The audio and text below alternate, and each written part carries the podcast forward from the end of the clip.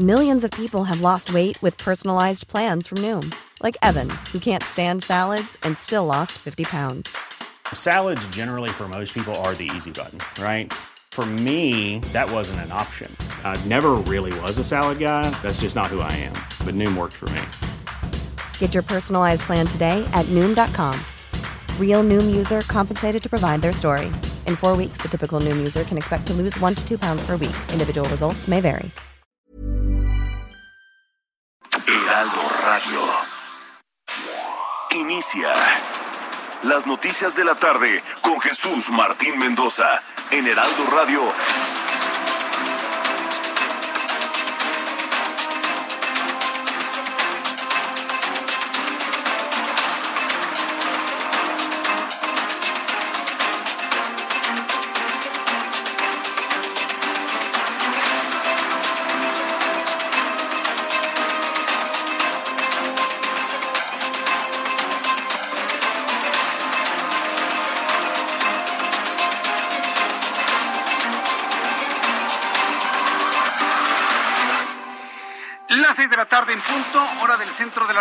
Mexicana. Bienvenidos, muy buenas tardes. Iniciamos el Heraldo Radio de este martes. 13 de julio del año 2021. Me da mucho gusto saludarle como todas las tardes, ya listos con la información importante que ha ocurrido en todos lados.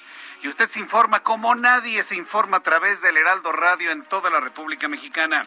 Súbale el volumen a su radio, que le tengo la información más destacada hasta este momento. En primer lugar, le informo que la Secretaría de Salud informó que este martes que el número de muertes por COVID-19 llegó a 235.277 por el registro de 219 defunciones. Mientras que nuestro país registra 11.137 nuevos contagios del virus SARS-CoV-2, la cifra más alta desde el mes de febrero, y nos coloca nuevamente en el punto de emergencias de diciembre, enero, febrero. A ver, mucha atención. No se confíen, todo el mundo anda como si nada, ya no utilizan el cubrebocas, hacen lo que se les viene en gana muy mal. En este momento tenemos un nivel de contagios tan igual a lo que teníamos a finales de diciembre, principios de enero, cuando murió mucha gente en México. Lamento tener que recordarle el dolor de los muertos de principios de año. Hayan sido padres, madres, hermanos, amigos, vecinos, compañeros de trabajo. Parece que ya se nos olvidó toda la gente que ha muerto en los últimos meses, más de medio millón de mexicanos muertos por el COVID-19 y en este momento tenemos un contagio tan igual como en aquellos meses. Ah, pero la gente sigue haciendo la vida completamente normal, se sienten muy protegidos con la vacuna. Con la vacuna usted se puede enfermar. Yo sé de casos de personas que tuvieron las dos dosis y en este momento están en cama enfermos de COVID-19.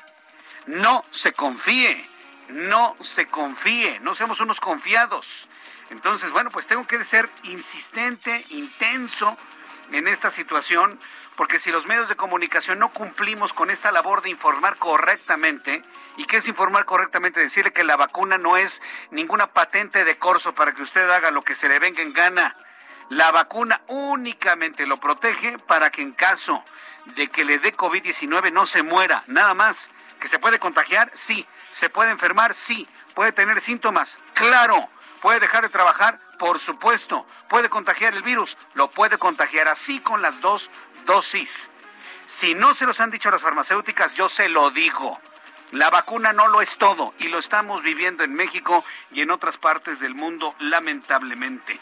11.137 contagios en las últimas 24 horas, informa la Secretaría de Salud. Mientras tanto, este martes la Comisión Permanente, la Comisión Permanente pospuso la discusión y convocatoria para el periodo extraordinario en la Cámara de Diputados, donde se va a definir el desafuero del diputado Mauricio Toledo y el violador Saúl Huerta. Durante la sesión el acuerdo avanzó sobre votar los desafueros de ambos legisladores, sin embargo no hubo consenso sobre el proceso del fiscal de Morelos, Uriel Carmona. También le informo que el secretario de Relaciones Exteriores, Marcelo Ebrard, agradeció al presidente de la República el incluirlo dentro de la pasarela dentro de la lista de los suspirantes a la candidatura, no, no son aspirantes, son suspirantes, suspiran por ser presidentes de este país para manejar el gran botín que se llama México. Bueno, pues Marcelo Ebrard le reconoció al presidente que lo haya mencionado dentro de los interesados en buscar la candidatura presidencial del 2024 cuando estén listas las reglas para el proceso, aunque claro que para ello falta mucho y que la prioridad en este momento es seguir trabajando y no desconcentrarse. Escuche usted lo que dijo Marcelo Ebrard hoy en la conferencia matutina. En primer lugar, les dije, hay que agradecer al presidente que nos tome en cuenta. En segundo lugar, faltan dos años y medio. Dediquémonos a trabajar seamos eficientes, respetemos a los demás, actuemos en función de eso, no perdamos la concentración en lo que estamos haciendo. Eh, seamos consistentes, perseverantes y leales. Y por supuesto que cuando se den las normas, lleguen los tiempos, faltan, estamos a la mitad del gobierno. Cuando eso llegue, estemos preparados para participar de acuerdo a las reglas que en su momento se dan. Y eso es en esencia, lo que dice dijo. Es verdad la información y por eso se dijo, para que no haya especulación. Esa es la posición en la que yo estoy y mis colaboradores y amigos. No vamos a distraernos y vamos a seguir actuando con eficiencia.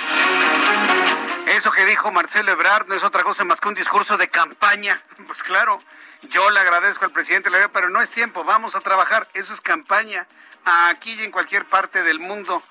Marcelo Ebrard no se descartó, tampoco se dio por muerto. ¿Se acuerda de un personaje por ahí que yo conozco que hace muchos años dice, denme por muerto? Ah, bueno, pues Marcelo Ebrard no va a cometer el mismo error de darse por muerto. Por supuesto que se encarta en la carrera presidencial, se lo agradece el presidente, y esto que dijo hoy es su primer discurso de campaña. Vamos a trabajar, vamos a ser eficientes. Eso, perdóneme, es un discurso de campaña. ¿No le parece?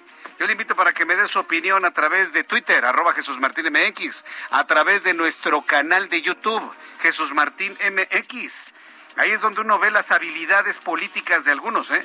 Ahí es donde ve uno las habilidades políticas diciendo falta mucho tiempo, está haciendo campaña, trabajemos, seamos eficientes y mandó un discurso que podríamos señalarlo hoy 13 de julio, su primer discurso de campaña presidencial, Marcelo Ebrard Saubón, secretario de Relaciones Exteriores. Interesantísimo ¿eh? este asunto.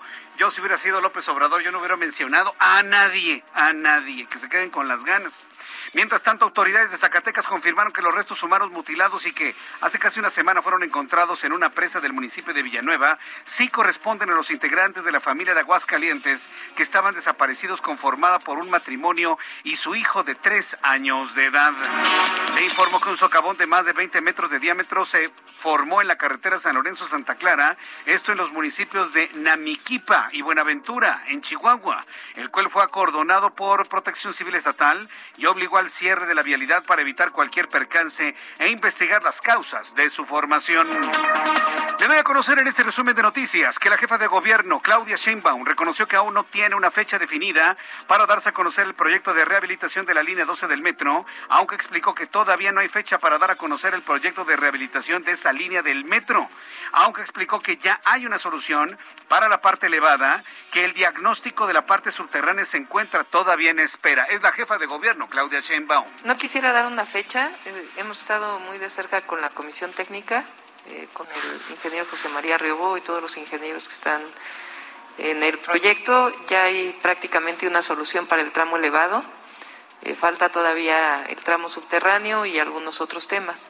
Entonces queremos presentarlo junto. Podríamos presentar ya lo del tramo elevado, pero estamos esperando a tener eh, todo listo para poderlo presentar junto con el presidente de la República. Esto fue comentó la jefa de gobierno de la Ciudad de México, Claudia Sheinbaum.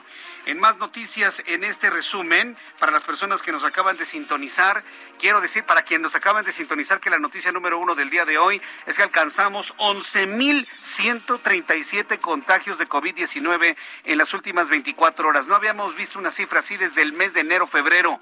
11.137 contagios en 24 horas. Le voy a tener más detalles más adelante. Le informo en este resumen que la Agencia de Control de Drogas DEA de los Estados Unidos informó hoy que uno de los sospechosos en el asesinato del presidente de Haití, Jovenel Mois, ha sido un informante de la DEA aseguraron que después del asesinato del presidente haitiano, el sospechoso se comunicó con uno de sus contactos en la DEA y un funcionario de esa organización asignado a Haití le urgió a que se entregara a las autoridades locales. Y este martes Estados Unidos instó a Cuba a poner fin a las restricciones de Internet impuestas tras la protesta antigubernamental sin precedentes. A ver, ¿usted creía que la protesta del fin de semana ya se acabó? ¿Usted creía que en Cuba las protestas que están pidiendo que salga de una vez los castristas disfrazados de canelistas el día de hoy? ¿Usted cree que ya no hay protestas? No, hombre, están más intensas que el fin de semana. En las calles la gente no para de gritar libertad, libertad, patria o vida, patria o vida, que se vaya eh, eh, el señor Canel, que se vayan los castristas que están atrás de ellos. Y bueno, pues, ¿por qué no nos enteramos? Porque cortaron el Internet. Esos son los gobiernos de pujanza, ¿no? Esos son los gobiernos buenos. Ay, Cuba, ¿cómo lo admiro? Uy, qué país tan avanzado. Es del primer mundo. Es como Europa. No, es que el comunismo sí funciona. Mira cómo están los cubanos. Qué medicina tan bonita. No, no, no, qué gran pueblo. Está el pueblo en la pobreza, se están muriendo de hambre, no tienen medicinas y todavía hay aquí trasnochados que creen que, uy, eh, ¿cómo funciona el gobierno de Fidel en Miguel Díaz Canel? No, no, no, no, qué maravilla, maravilla, cuernos. Están sin internet, están sin posibilidad de comunicarse al mundo lo que está ocurriendo. Eso es Cuba. Y no queremos gobiernos cubanos en México ni en ninguna otra parte del mundo. Aquí no queremos eso. Y lo digo claramente, porque vea usted la experiencia de ese pueblo. No tienen internet.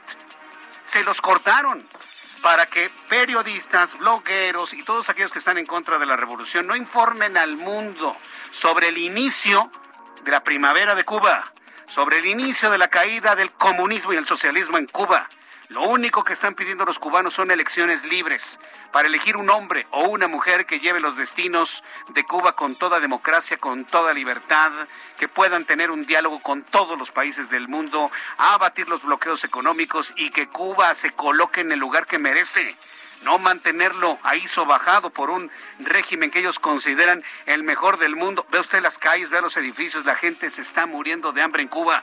Bueno, pues hoy el gobierno de los Estados Unidos está pidiendo a Cuba que ponga el fin a las restricciones de Internet impuestas tras las protestas antigubernamentales sin precedentes y renovó el pedido de liberación de los manifestantes detenidos.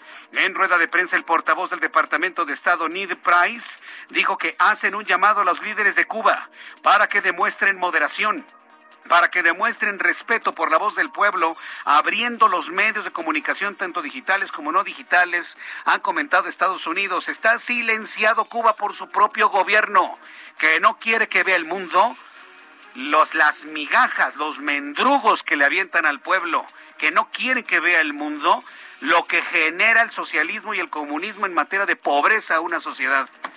Hoy Estados Unidos les dicen, abran la comunicación, entreguen Internet, abran los medios de comunicación y bueno, pues esto se pone en una situación muy, muy complicada para el régimen de Miguel Díaz Canel. Voy a tener todos los detalles más adelante aquí en el Heraldo Radio.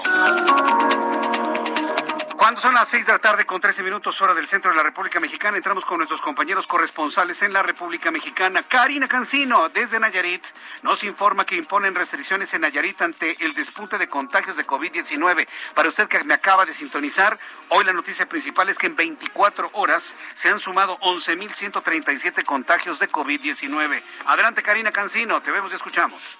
Jesús Martín, buenas tardes. Buenas tardes a todas las personas que nos están escuchando a través de la Radio. Y en las últimas eh, cinco días ha habido 462 contagios en Nayarit. Está despuntando la tercera ola de casos y por ello, pues anunciaron ya restricciones de horarios en varios restaurantes y otros giros. A través de las redes sociales, el gobernador del estado, Antonio Chavarría García, dio a conocer que se suspenderán hasta las 12 de la noche algunas actividades.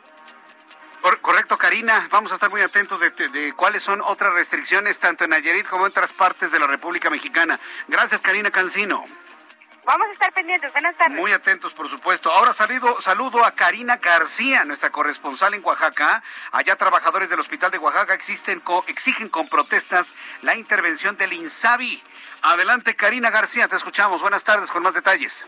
Así es, Jesús Martín. Buenas tardes, a ti auditorio. Informarte que trabajadores del Hospital Civil de Oaxaca protestaron para exigir al gobierno federal los recursos necesarios para la operación del nosocomio que se ha declarado en crisis ante la falta de insumos médicos e inmobiliarios. Y es que de acuerdo al dirigente de la subsección 07 del Sindicato Nacional de Trabajadores de Salud, Alberto Vázquez San Germán, el nosocomio no cuenta ni siquiera con gasas ni alcohol para poder hacer frente ante esta situación de la tercera ola de contagios de COVID pues a eh, estos precisamente enfermos de COVID que ya han saturado el 100% las camas, se destinaron al menos ocho camas para atender a estos pacientes, sin embargo, pues ya están saturadas. En este sentido, exigieron pues la intervención del INSABI para poder eh, operar este hospital que requiere cerca de 3.5 millones de pesos anuales, mensuales, perdón, para poder generar esta operación. Es el reporte, Jesús Martín. Eh, correcto, Karina, estaremos muy atentos de ello y serán eh, imágenes y momentos de desesperación que estaremos viendo en toda la República Mexicana, lamentablemente. Muchas gracias, Karina.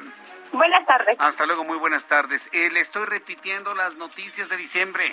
Le estoy repitiendo las noticias de enero. Se están saturando los hospitales. Después de la reconversión a su vocación original, otra vez empiezan a saturar las pocas camas de COVID-19 que se tienen en varios puntos de la República Mexicana. ¿Qué va a hacer la Secretaría de Salud? ¿Volveremos, volveremos a los tiempos de diciembre y enero en la reconversión de las camas de hospital?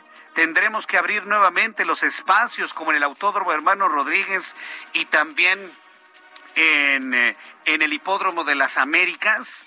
Vamos a tener que hacer otra vez. ¿Ve usted cómo están las calles el día de hoy? No cabe un alfiler en las calles, la gente como si nada y muchos sin utilizar el cubrebocas. ¿Qué estamos haciendo? ¿Queremos generar una tragedia en las próximas semanas, en los próximos meses? Use el cubrebocas, vayas a su casa. Los empresarios más responsables ya aplican en este momento protocolos de trabajo en casa de home office una vez más. Entonces, señores, las empresas más responsables de este país ya tenemos protocolos establecidos para reducir al máximo el personal en oficinas. Hemos regresado al home office. Le estamos pidiendo a nuestros colaboradores, y estoy hablando de las empresas responsables en el país, se les está pidiendo utilizar el transporte público lo menos posible, no ir a lugares concurridos. Ya me vacuné, Jesús Martín. No, aún con vacuna manténgase en casa, no salga. Es muy importante mantener el resguardo, lavarse las manos, utilizar el cubrebocas, sana distancia. Si no necesita ir a lugares concurridos, no vaya. Una sola persona a los centros comerciales. Si esto no lo vamos a escuchar de la Secretaría de Salud Federal, se los voy a decir yo. A falta de liderazgos, entonces hay quien debe tomar el mando de esto. Vamos a pedirle a usted que siga utilizando el cubrebocas, porque el cubrebocas sí sirve. Las personas que tengan empresa, que tengan oficinas, vayan revisando su protocolo de COVID para regresar al home office. Es importantísimo hacerlo si no queremos una ola, una tercera ola tan o más fuerte que la primera, para que usted lo tome en cuenta. Si no hay liderazgo en la Secretaría de Salud para dar un mensaje de esta naturaleza, nosotros lo vamos a decir. Al fin que ya con el conocimiento de COVID-19 conocemos muy bien la historia del desarrollo de este virus. Es importantísimo que lo haga y créame que lo hacemos con la mejor intención de que usted se cuide, de que no se enferme su familia, de que llegue siempre con bien a casa. Es muy, muy, muy importante. Cuando ya son las 6 de la tarde con 18 minutos, vamos con nuestros compañeros reporteros urbanos, periodistas especializados en información de ciudad. Javier Ruiz, justo en saludarte. ¿En dónde te ubicas, Javier? El gusto es mío, Jesús Martín, el espacio de la reforma, y aunque como ya nos mencionado Jesús Martínez, pues hay que guardarse en casa, pues eh, esto no se refleja en calles del centro histórico. De la reforma pues prácticamente se encuentra saturado de vehículos y del tráfico pues habitual, como si no estuviéramos en pandemia, el avance complicado sobre reforma, desde que se deja atrás la avenida Hidalgo y esto en dirección hacia la zona del eje 1 norte, hacia la avenida Gran Canal o bien para continuar hacia la calzada de Guadalupe, el avance realmente bastante complicado. El sentido opuesto, pues en general hay poca carga vehicular para quien desea llegar hacia la zona del centro histórico. Mencionar también que en 20 de noviembre teníamos un bloqueo, justamente llegando a la calle de República del Uruguay. Ya en estos momentos se ha retirado, poco a poco podrán avanzar los automovilistas que desean llegar hasta el primer cuadro de la capital, dejando atrás la avenida José María Saga y la avenida Doctor de la Loza, también ya con avance complicado y lento, una vez que se deja atrás la colonia de los doctores, y para llegar hacia el mercado de Sonora. Comienza a llover otra vez, se había quitado una ligera llovizna, sin embargo nuevamente tenemos lluvia, hay que sacar el paraguas y por supuesto manejar con bastante precaución. De momento, Jesús Martín, el reporte que tenemos. Muchas gracias por esta información, Javier Ruiz. Estamos atentos, buenas tardes. Buenas tardes, Gerardo Galicia en otro punto del Valle de México. Adelante, Gerardo zona oriente de la capital, Jesús Martín, también con lluvia intermitente, hay que manejar con mucha precaución, por supuesto no exceder límites de velocidad y para nuestros amigos Jesús Martín que van a utilizar la calzada Ermitis Tapalapa justo llegando a su entronque con Zaragoza o la autopista México-Puebla, el avance es bastante complicado. Además del avance lento hay que tener precaución por los enormes baches que tenemos entre el distribuidor vial de la Concordia y las inmediaciones del eje 6 Sur o bien la avenida de las Torres. Es un trayecto un tanto complicado en ambos sentidos, así que habrá que tomarlo con mucha paciencia. Y para nuestros amigos que se mueven en los límites de Tláhuac, con Chalco, o bien pretendiendo utilizar el paso a desnivel del eje 10 sur en la autopista México-Puebla ha quedado completamente inundado. Llovió de manera muy, muy intensa en toda esa zona, así que de momento el paso a desnivel del eje 10 sur y la autopista México-Puebla quedó completamente anegado. Habrá que utilizar vías alternas. Bueno, pronto, Jesús Martín, el reporte seguimos muy pendientes. seguimos muy pendientes con esta información. Gerardo, gracias, un abrazo. Vamos con Israel Lorenzana. Adelante, Israel, ¿dónde te ubicas? Jesús Martín, muchísimas gracias. Estamos ubicados aquí en la zona de Polanco, es la avenida Presidente Mazarik, a las afueras de la Embajada de Cuba en México. Y es que fíjate que continúan las manifestaciones, las protestas en contra del gobierno cubano y también a favor todo esto por la falta de libertad para los ciudadanos en demanda de que se permita el ingreso de ayuda humanitaria a la isla. Así lo están denunciando un grupo de jóvenes que están pues lanzando consignas y por supuesto están siendo resguardados por elementos de la Secretaría de Seguridad Ciudadana. Todo esto después de que llegaran algunos jóvenes precisamente del Partido Comunista, quienes están a favor de las políticas que se lleva a cabo allá en la isla en Cuba. Por suerte la circulación no está afectada para quien viene del periférico a través de Presidente Mazarik y con dirección hacia Mariano Escobedo. Únicamente hay que tener cuidado en este punto. Hay un constante cruce de peatones. Jesús Martín ha dejado de llover, únicamente una llovizna intermitente. Aún así, hay que jalarse el paraguas y, por supuesto, atender el llamado de protección civil. Es la información que te tengo. Correcto, muchas gracias por esta información, Israel Lorenzana.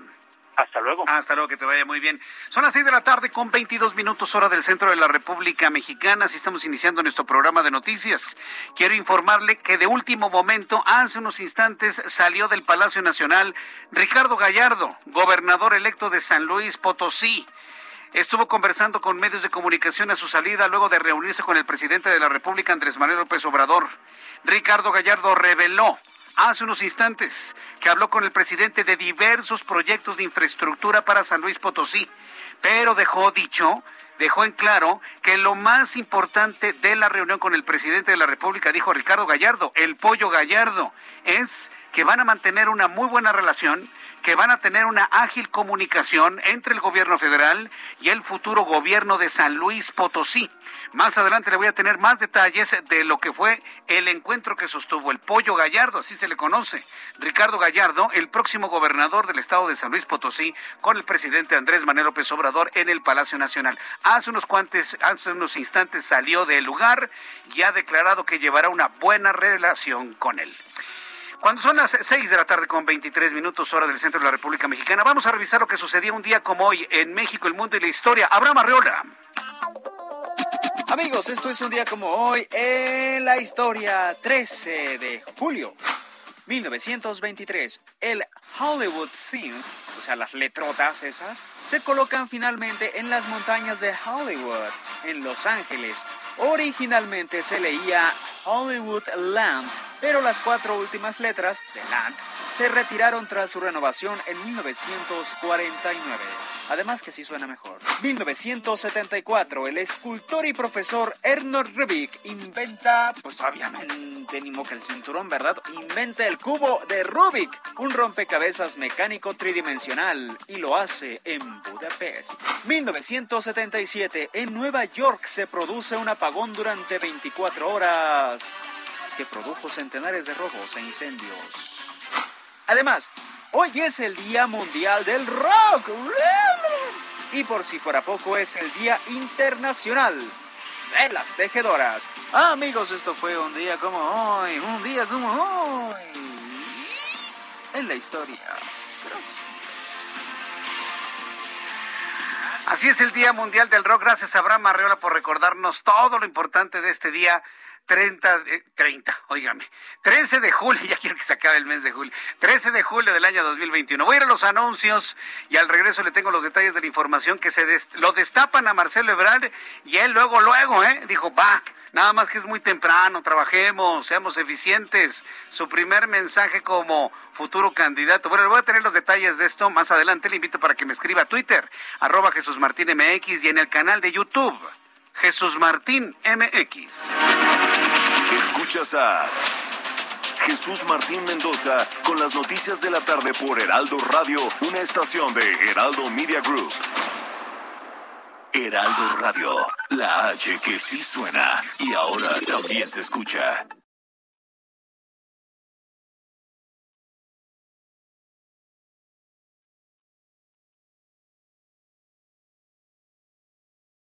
Heraldo Radio, la H que sí suena y ahora también se escucha. Escucha las noticias de la tarde con Jesús Martín Mendoza. Regresamos. Amigos del Heraldo Radio, esta temporada de vacaciones, JLN Labs y Aeroméxico cuidan a todos los viajeros con una alianza especial y ofrecen un precio preferencial a los pasajeros de Aeroméxico y Delta Airlines en pruebas COVID-19 pueden hacer su prueba PCR desde 1.699 pesos y la de antígenos desde 450 pesos. Resultados en menos de ocho horas. Agenden su cita a domicilio. Manden un WhatsApp al 5530 260609 o si prefieren, visiten sus sucursales. Para más detalles, consulten www.jlnlabs.com.mx diagonal Aeroméxico-medio ESP. Continuamos.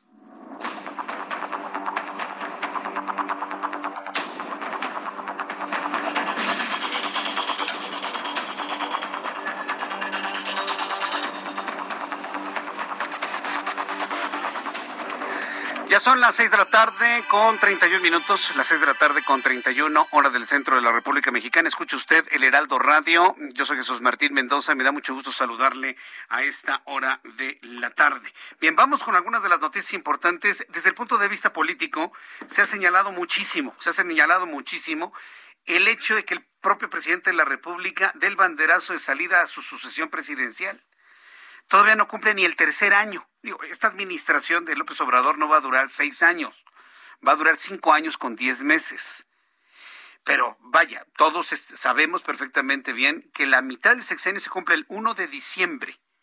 Es decir, eh, los primeros tres años de gobierno se cumplen el 1 de diciembre. Estamos en julio.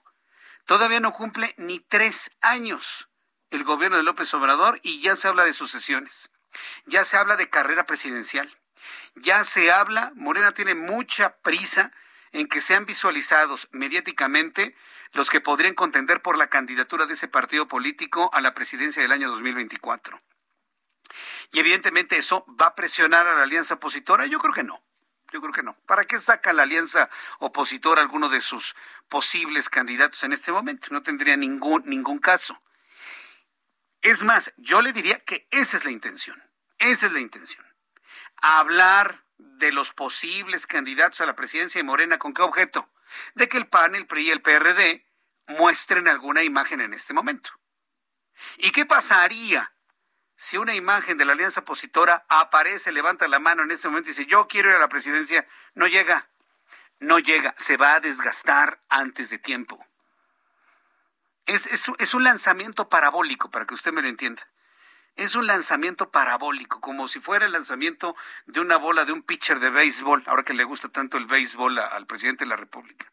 Usted tiene que dar un lanzamiento lo suficientemente certero para que llegue al punto en el momento preciso, para que marque strike. Porque si usted le da más fuerza de la debida, el mayor punto de, conocimiento se da hasta después de la elección. Y si no le da la fuerza suficiente, antes de tiempo se cae. Y eso es lo que podría ocurrir con un candidato de la oposición en este momento.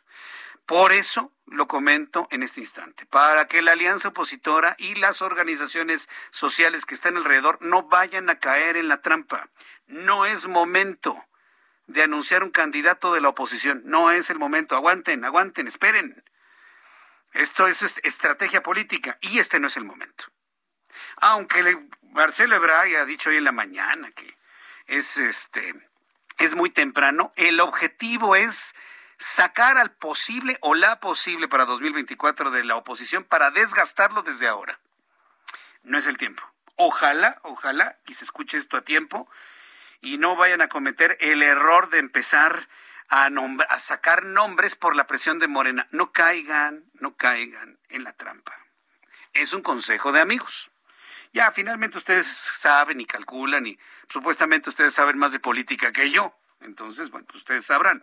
Pero yo considero, yo considero que no debería salir absolutamente nadie, absolutamente nadie de la oposición en este momento cuando se empiezan a barajar los nombres dentro del Movimiento de Regeneración Nacional. En un ratito le informo lo de Marcelo Ebrard.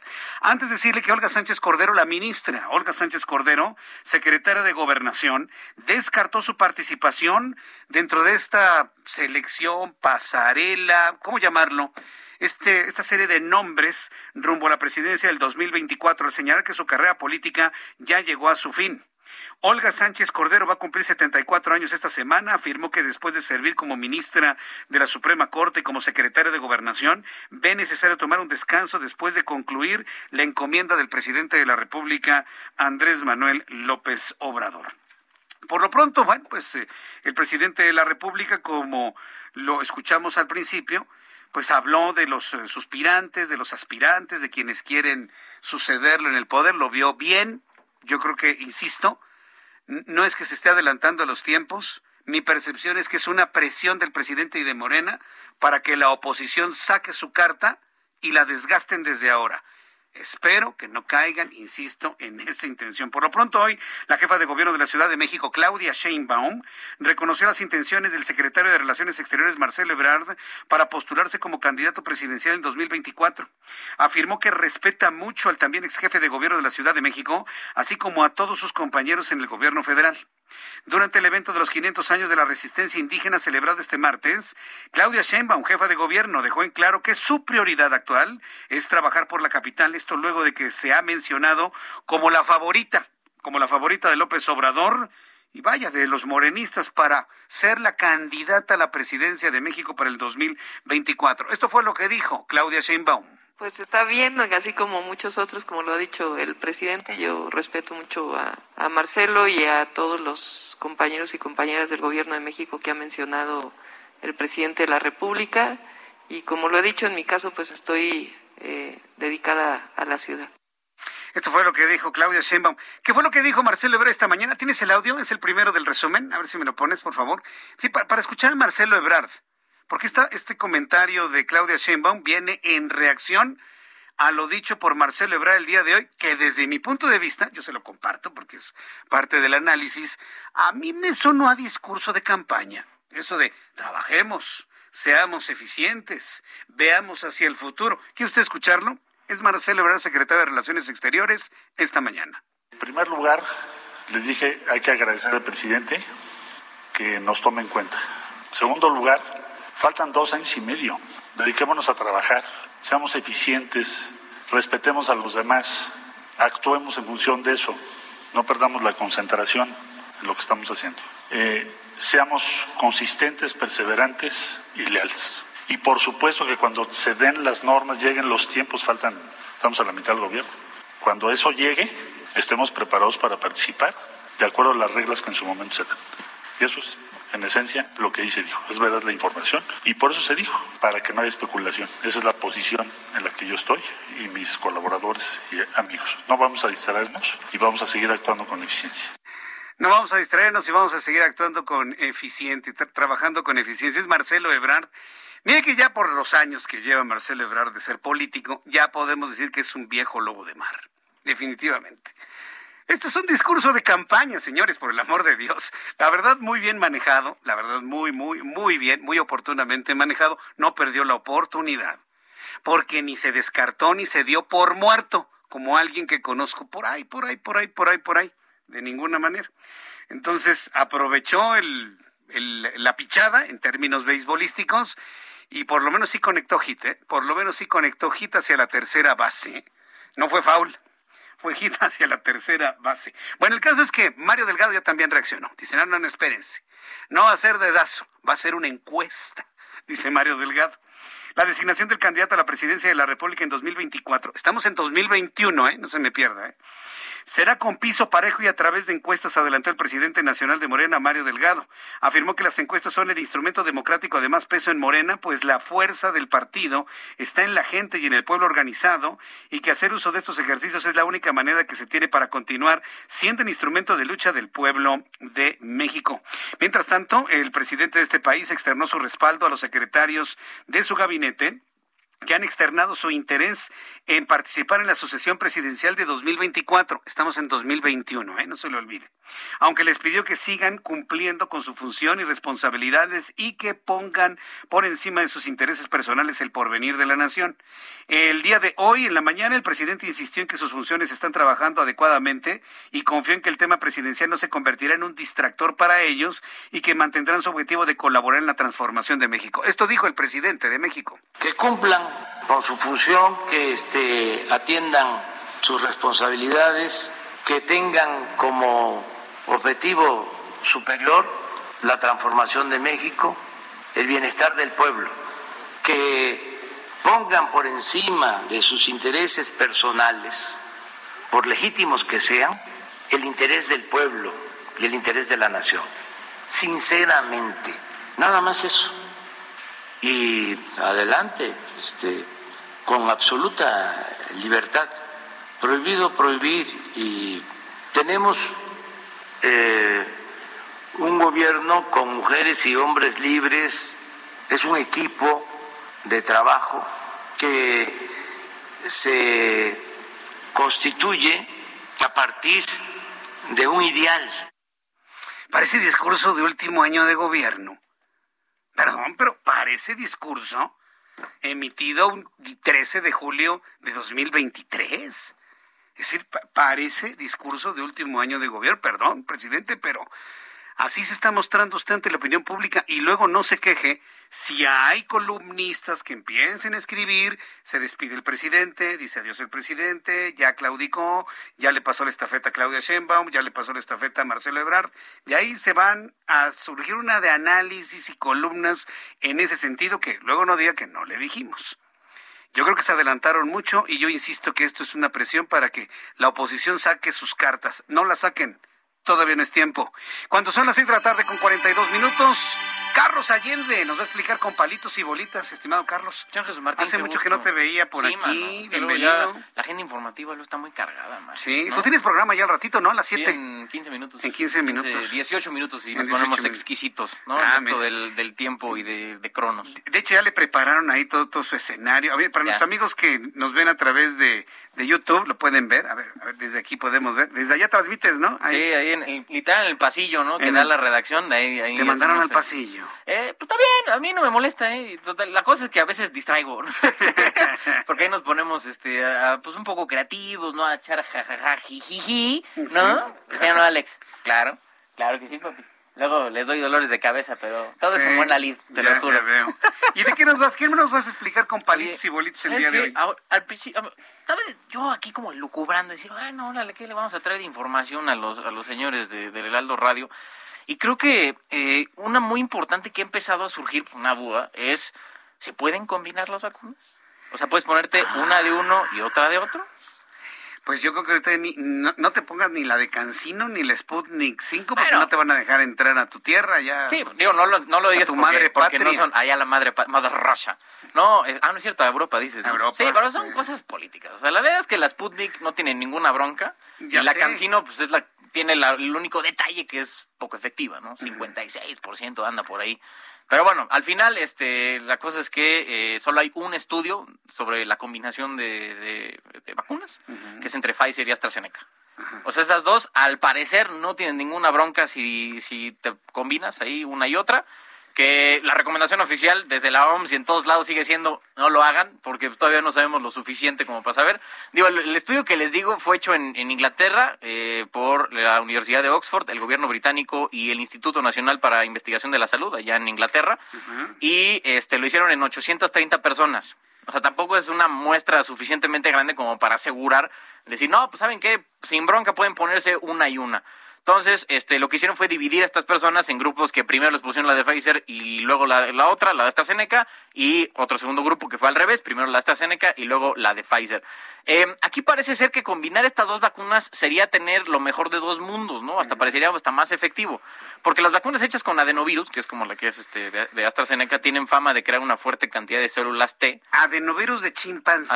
exacto. El AD, AD26 y AD5. Si no, no sé qué me da meterme un adenovirus de un chimpancé. No te pasa nada, hombre. Bueno. De ahí no te vas a... Tenemos cinco dedos también. Exacto. Pero, el chimpancé es chimpancé y el humano es humano. A ver, no pasa nada, Jesús. te prometo, ya está lo suficientemente estudiado y ya hemos como más o menos...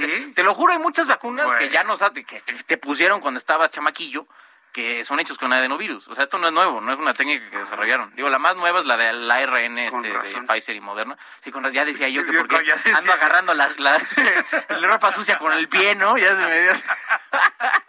no, bueno, entonces, les decía, el adenovirus de AstraZeneca este, crea una fuerte cantidad de células T, que son las encargadas de identificar y matar a patógenos invasores y estos son los que provocan la memoria inmunitaria a largo plazo, ¿no? Que es la que queda en este, la sangre.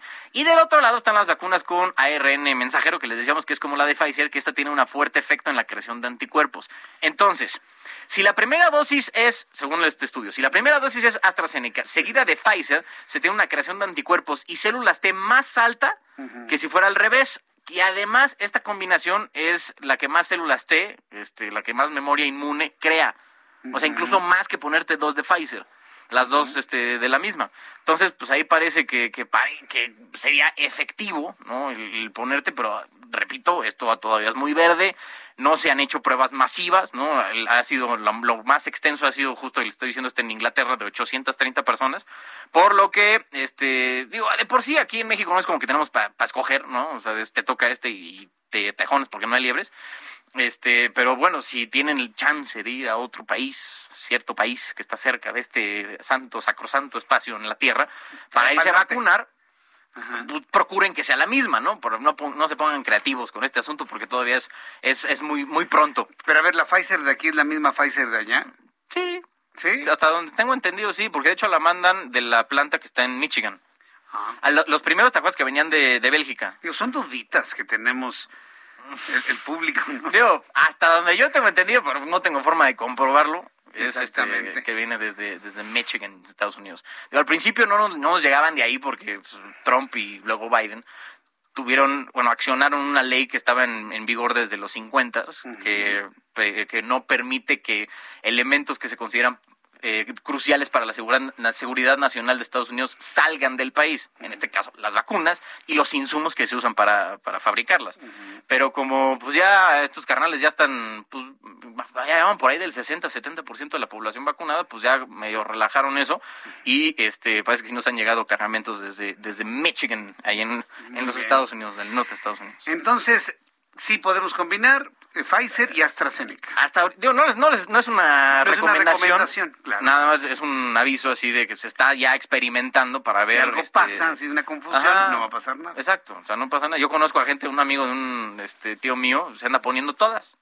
No, literal, o sea, de que Moderna, AstraZeneca, Pfizer, Cansi, todas. ¿Y cómo y no, y no, pues ya tiene un brazo en el cuello. No, no Está saliendo algo raro en el cuello, pero creo que... No, va bien, ¿eh? Va bien. y justo lo está haciendo por eso para saber qué, qué, qué, efectos tiene el tener este tanta ponerte vacunas diferentes pero la cosa es que se tiene que hacer eh, como experimentos muy puntuales para saber qué ponerte primero qué después y qué efectos tienen las personas. Qué buena nota eh Carlos. Platícanos cuáles son tus redes sociales para que el público te siga te comente este y de alguna manera vea todo lo que estás subiendo en tus redes sociales. Pues me encuentran en Twitter, Instagram y Facebook como arroba Sir Allende y todos los días a las 7 de la tarde en Heraldo Televisión palitos.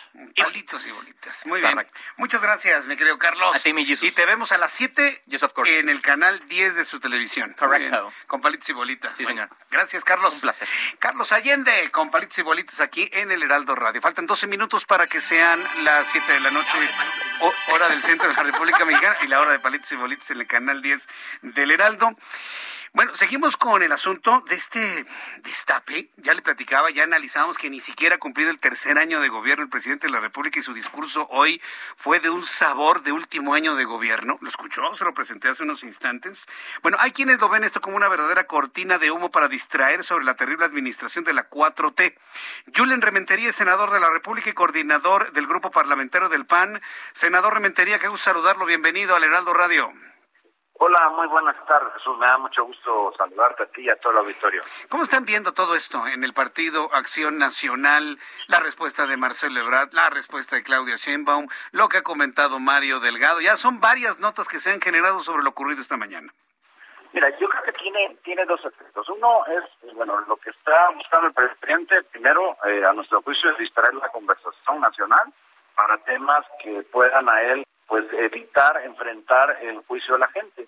Y el juicio de la gente es, que ese es otro tema al que me quisiera referir, es que este gobierno ha fracasado rotundamente. Porque lo que hemos visto, eh, y por eso le llamamos que es una cortina de humo, para poder no hablar de los temas que a la gente le importan. Porque dime, Jesús Martín, si en, en este momento en el que estamos, antes de cumplir el tercer año de gobierno, la gente está pensando en quién va a ser el sucesor eh, o el que pretende ser el sucesor de él, de su partido. Yo creo que la gente no está metida en eso, estoy casi seguro, no he hecho una encuesta, pero estoy seguro que es así. Al final lo que la gente quiere es, pues lo que decíamos hoy por la mañana, a ver, ¿por qué no hay medicinas en este país? ¿Por qué la gente se muere por no ser atendida adecuadamente? ¿Por qué al final de cuentas tenemos un crecimiento económico negativo? ¿Por qué tenemos 10 millones de personas o más de 10 millones en pobreza extrema, eh, precisamente provocadas ahora en este gobierno? ¿Por qué la delincuencia está desatada como nunca en la historia del país? Esos son los temas que le interesan a la gente y no a ver si Marcelo, si Claudia o si Juan o Pedro o el que sea quiere ser candidato de Morena o si ahora resulta que el pues el, este Marcelo Ebrard pues ahora dice que va a trabajar muy duro. Pues es que debía trabajar muy duro desde el inicio y debía dar buenos resultados desde el inicio no así es. Ahora aquí el asunto y lo comentábamos con el público hace unos instantes espero que la alianza opositora los partidos PAN PRI PRD los demás organizaciones sociales no vayan a caer en la presión que esto significa y vayan a sacar a destiempo como respuesta a sus posibles candidatos porque la tirada desde mi punto de vista es desgastarlos desde ahora ¿Qué, opina usted sobre esto? No, estoy totalmente de acuerdo. Yo creo que los tiempos de los partidos deben esperar a que lleguen los momentos adecuados en el país. O sea, salir ahora a tres años de distancia a pretender lograr pues tener candidatos, pues es algo que no, no tiene ninguna razón de ser. estaríamos pues fortaleciendo lo que hoy yo estoy criticando al presidente. El presidente no tiene por qué salir de eso, los partidos tampoco tienen por qué salir de eso.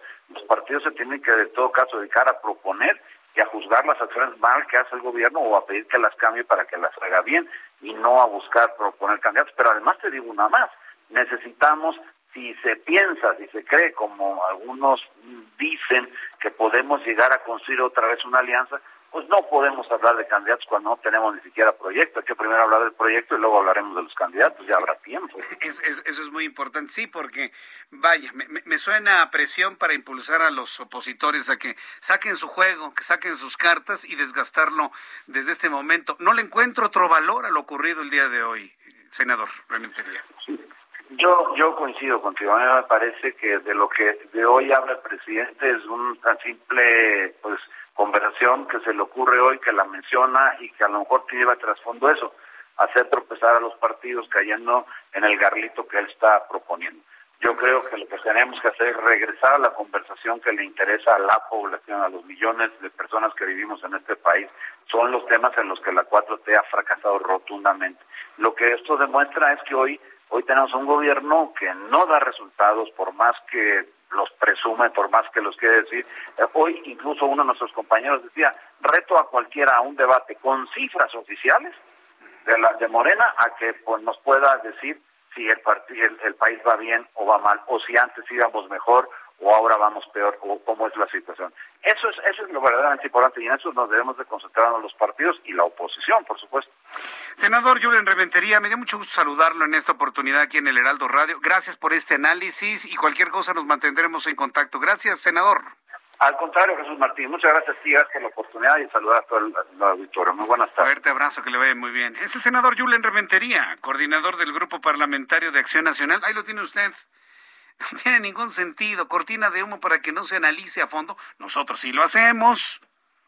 No sé quién habrá que no lo haga, que se vaya con todo su programa informativo con el asunto de, de los destapes del día de hoy. Ahí tenemos precisamente a los panistas y están completamente de acuerdo es un garlito para hacer tropezar a la oposición, sacando algún nombre de hombre o mujer rumbo al año 2024. Claro, porque aparte es una carrera dispareja, porque todos los que actualmente suspiran por Morena tienen la plataforma presidencial, tienen los medios de comunicación encima por sus posiciones de secretarios de gobierno o, gobernantes. En cambio, la oposición no lo, no lo tiene. Entonces, Ojo con eso, ¿eh? ojalá y esto se haya escuchado en cuanto al análisis que nos compartió hoy el senador Julian Rementería. Voy a ir a los anuncios, al regreso de los mensajes, resumen de noticias, actualización de los números de COVID, nuestros compañeros reporteros urbanos y mucho más. Escríbame a través de Twitter, arroba Jesús Martín MX y en el canal de YouTube. Tenemos chat en vivo, Jesús Martín MX. Escuchas a... Jesús Martín Mendoza con las noticias de la tarde por Heraldo Radio, una estación de Heraldo Media Group. Heraldo Radio.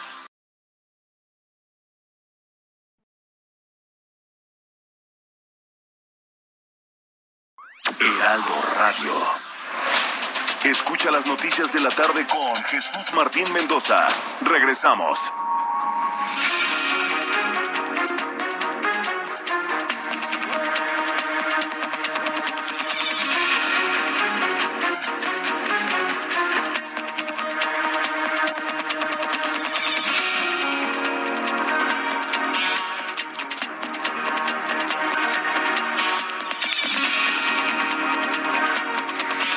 Las 7 en punto, 19 horas en punto, es la hora del centro de la República Mexicana. Escucha usted el Heraldo Radio, yo soy Jesús Martín Mendoza y le presento un resumen con los asuntos más importantes de México y el mundo en las últimas horas. En entrevista con el Heraldo Radio, el coordinador del PAN en el Senado, Julen Rementería, se pronunció sobre las aspiraciones presidenciales de algunos miembros del gabinete federal y el beneplácito del presidente de este país, lo que calificó como una nueva cortina de humo. Dicen los panistas que es una cortina de humo para minimizar el fracaso de esta administración, por lo que llamó a los partidos de la oposición a no caer en ese juego. Esto dijo Julen Rementería. Parece que de lo que de hoy habla el presidente es una simple pues, conversación que se le ocurre hoy, que la menciona y que a lo mejor lleva trasfondo eso, hacer tropezar a los partidos cayendo en el garlito que él está proponiendo. Yo creo que lo que tenemos que hacer es regresar a la conversación que le interesa a la población, a los millones de personas que vivimos en este país. Son los temas en los que la 4T ha fracasado rotundamente. Lo que esto demuestra es que hoy Hoy tenemos un gobierno que no da resultados por más que los presume, por más que los quiere decir. Coincide el senador Rementería que esta es una estrategia para presionar a los partidos de oposición y saquen su juego, sus cartas, sus nombres, ahora con el objetivo de desgastarlos en este tiempo. Y bueno, pues insistió el senador que es importante que no se hable de ningún aspirante de la oposición por ahora. El dirigente nacional del PRD, Jesús Zambrano Grijalva, calificó el destape del día de hoy de Marcelo Ebrard por la presidencia de 2024 como una cortina de humo. También el PRD así lo ve para distraer de los asuntos relevantes como la violencia, el crimen organizado, la pandemia, la escasez de vacuna, la pandemia la pandemia. Quiero informarle que en las últimas 24 horas se alcanzó la cifra de 11.137 contagios según los propios datos de la Secretaría de Salud. Con 27 votos a favor, una abstención y cero votos en contra, el Pleno de la Comisión Permanente del Congreso de la Unión ratificó este martes el nombramiento de Jesús Seade como nuevo embajador de México en China y de inmediato rindió protesta a través de una videoconferencia desde la ciudad de Beijing. Le informo que el Tribunal de Justicia Electoral del Estado de Zacatecas, entregó esta tarde la constancia definitiva como gobernador electo de la entidad David Monreal Ávila, quien aseguró que no desistirá en su anhelo de trabajar por una nueva sociedad y gobernanza para el pueblo zacatecano. Frente a la orden de la aprehensión que pesa sobre el empresario Miguel Alemán Magnani y su salida del país en enero pasado, su abogado Javier Mondragón aclaró que no está huyendo, sino que había viajado al extranjero con la finalidad de buscar fondos para solucionar los problemas económicos de la aerolínea Interjet. Mondragón especificó que por el momento Miguel Alemán Magnani cambió de residencia donde, donde se mantendrá, ya que en el sistema jurídico mexicano las infracciones fiscales se tramitan con el acusado en la cárcel. La Fiscalía General de la República informó que el trámite la Fiscalía General de la República informó que el Tribunal Federal que ordenó la reaprehensión de Héctor Luis El Güero Palma consideró que el secretario de funciones del juez que absolvió al narcotraficante privó de valor las pruebas torales con las que la dependencia fundó su acusación. Además, el secretario vulneró el principio de igualdad procesal en el procedimiento penal en detrimento de la Fiscalía General de la República. El titular de la Secretaría de Desarrollo Económico de la Ciudad de México, Fadlala Acabani, dio a conocer que durante su primer año de funcionamiento la línea 1 del cablebus podría dejar una derrama económica de hasta mil millones de pesos, así como la generación de 2.800 empleos en la alcaldía Gustavo Amadero. En más, en este resumen de noticias, la agencia de noticias cubana ACN dio a conocer que un hombre murió ayer durante los enfrentamientos entre manifestantes y fuerzas de seguridad en el barrio periférico de La Habana. Esto en el marco de las protestas iniciadas el pasado fin de semana contra la dictadura que en este momento encabeza Miguel Díaz Canel. Quiero decirle que las protestas en Cuba son permanentes, nadie se ha ido a sus casas, permanecen en las calles. ¿Por qué no lo vemos?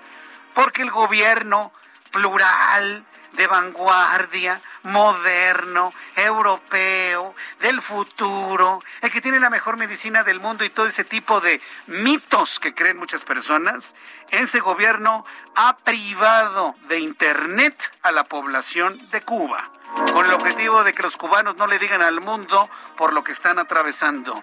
Vaya modernidad. Mientras tanto, el presidente de los Estados Unidos, Joe Biden, responsabilizó este martes a su antecesor Donald Trump de haber propiciado una serie de leyes en estados republicanos que promueven la restricción del derecho al voto, gracias a, sus alegatos sobre un fraude electoral en su contra, lo que calificó como una gran, gran mentira. Hoy volvió a retomar el proceso electoral Joe Biden y volvió a señalar al expresidente Donald Trump. Estas son las noticias en resumen. Como verá, el mundo está movido y una cantidad importante de noticias esta tarde. Yo soy Jesús Martín Mendoza y le invito para que siga con nosotros.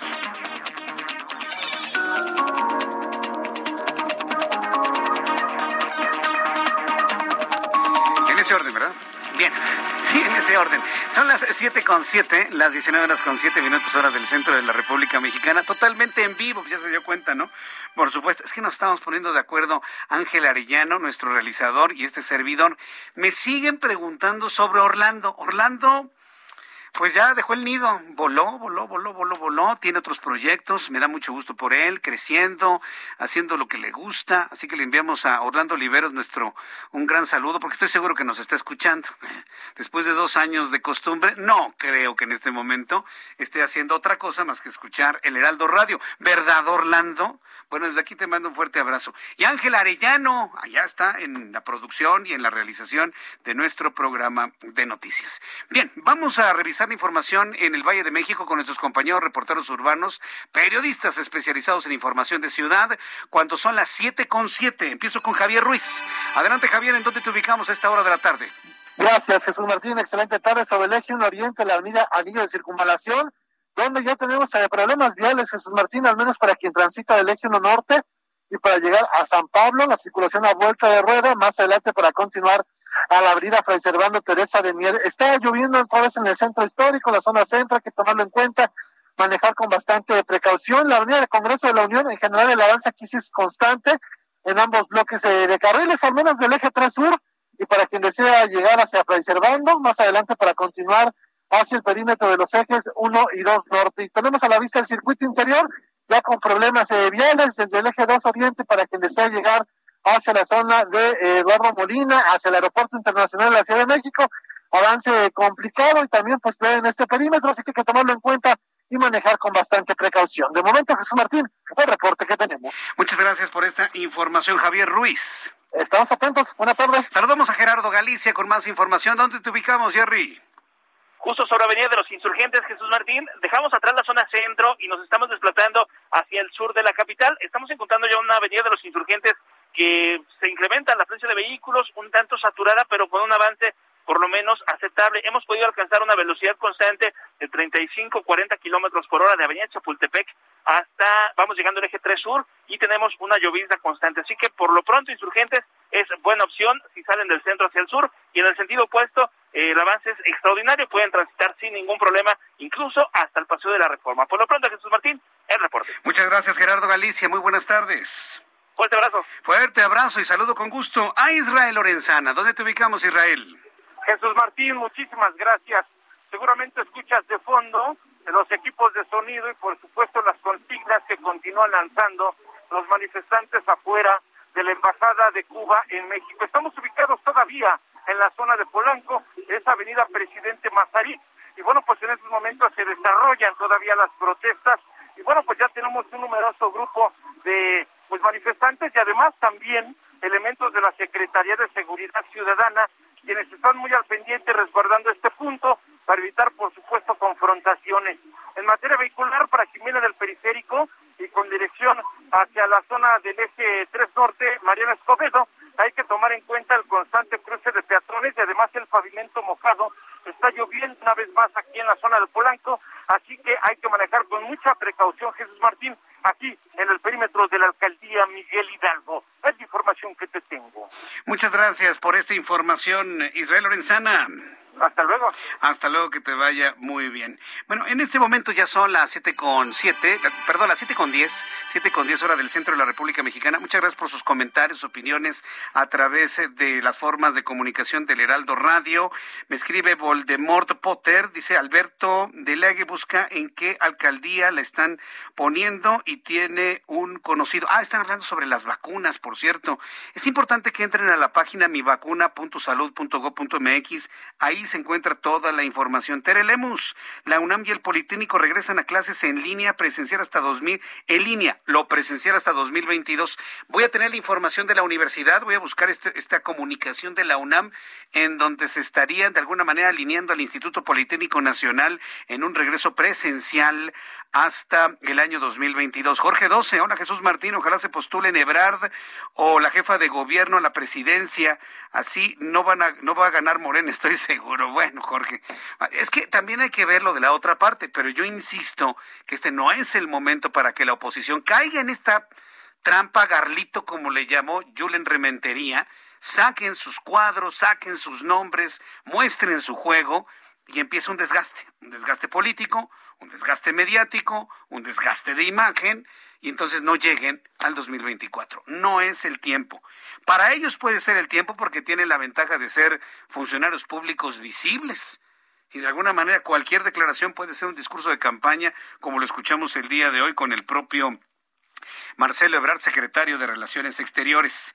Me escribe el señor Nabor Álvarez. Muchas gracias, don Nabor. Me dice, yo vivo en las faldas del Cerro del Chiquihuite, Jesús Martín. Del cablebús de la delegación Gustavo Madero presumen tanto una obra en la que dejaron olvidados precisamente a los más necesitados de un transporte eficiente que precisamente somos los que vivimos en el Chiquihuite y los cerros aledaños. Somos población vulnerable y conformamos la población de Cuautepec el Alto. Ahí no llegó el cablebús. Lástima. Bueno, yo le voy a decir una cosa, don Nabor. Estamos hablando de la línea 1.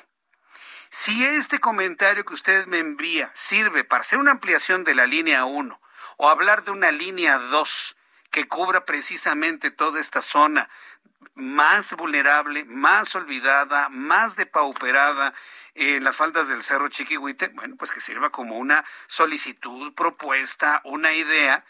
Yo espero que los ingenieros estén arrastrando lápiz para saber por dónde más pueden llevar un transporte que ha resultado pues muy impactante, parece que eficiente el cable bus de ahora en adelante. Muchas gracias, don Nabor.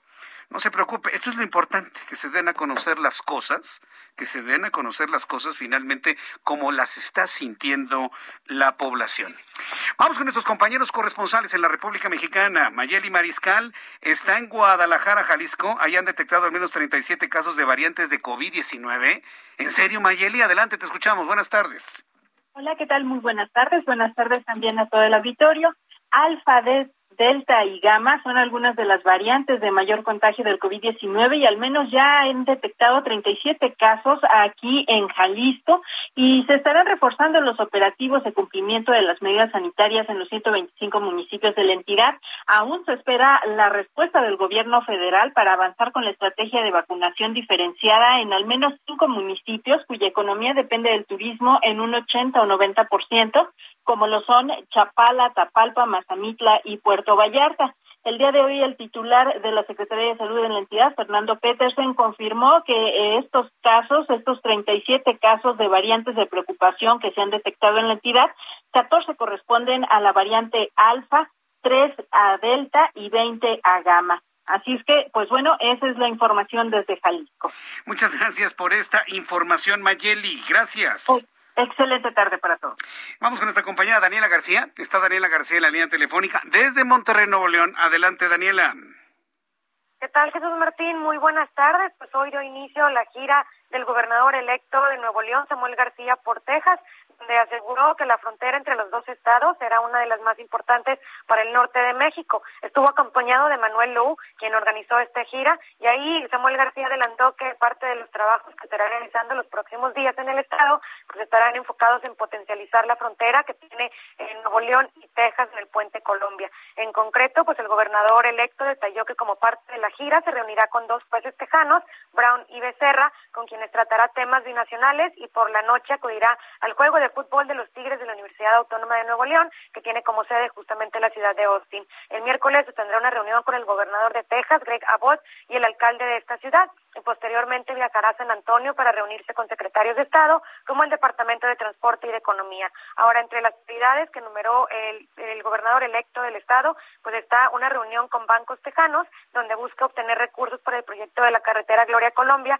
que conectaría la zona metropolitana de Monterrey con el municipio de Anáhuac, donde se encuentra este puente fronterizo. Aunado a esto, pues insistió en la instalación de la oficina de representación que busca instalar en Austin, Texas, que dice va a ser clave para ayudar a los neoloneses que están eh, residentes de Texas con temas como migración, legales, temas fiscales, de frontera y de mercancías de carga y temas también como el cambio climático y la contaminación. Una de las reuniones ya tuvo eh, lugar hace algunos momentos, Jesús Martín, ahí pues logró acordar con los jueces lejanos una donación de equipo médico, insumos y de protección para el tema del COVID-19. Está hablando de que se van a donar algunos eh, mascarillas y temas y, insumos de protección para el personal médico, ya que pues todavía se está registrando aquí un incremento de casos de COVID-19 y podrán ser utilizados para todo el personal que está eh, pues en la primera línea de combate de esta enfermedad, al menos por el momento.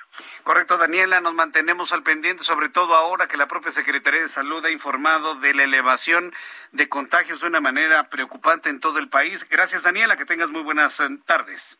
Estaremos pendientes. Muy buenas tardes. Hasta luego, muy buenas tardes. Eh, todos los especialistas en materia de salud coinciden en que una de las mejores herramientas para enfrentar la pandemia es la vacunación. Tenemos que vacunarnos. Y, evidentemente eh, estamos ante la situación de no confiarnos en que nada más con la vacuna ya podemos hacer lo que sea. Tenemos que seguir utilizando el cubrebocas, sana distancia, no ir a lugares aglomerados, ventilar, por supuesto, y todo el protocolo que ya conocemos de COVID-19. Pero si los gobiernos locales nos facilitan las cosas, si hay simplificaciones administrativas, si la vacuna se encuentra con eficiencia Tal es el caso de Yucatán. Créame que la batalla contra la pandemia es mucho más sencilla para todos, para gobiernos y gobernados. Quiero decirle que en Yucatán avanza la vacunación de personas entre 30 y 39 años y además Yucatán se ha convertido en un referente a nivel nacional e internacional porque ya implementó un proceso de simplificación administrativa y digitalización de servicios y trámites de gobierno. En la línea telefónica, súbale el volumen a su radio me da mucho gusto saludar a Mauricio Vila Dosal, gobernador constitucional del estado de Yucatán. Estimado gobernador, qué gusto saludarlo. Bienvenido al Heraldo Radio. Muy buenas tardes. Muy buenas tardes, un gusto poder estar contigo y con todo tu auditorio. Entonces, hablemos de este referente a nivel nacional e internacional de la implementación del proceso de simplificación administrativa. ¿Cómo lo ha logrado y en qué consiste, gobernador?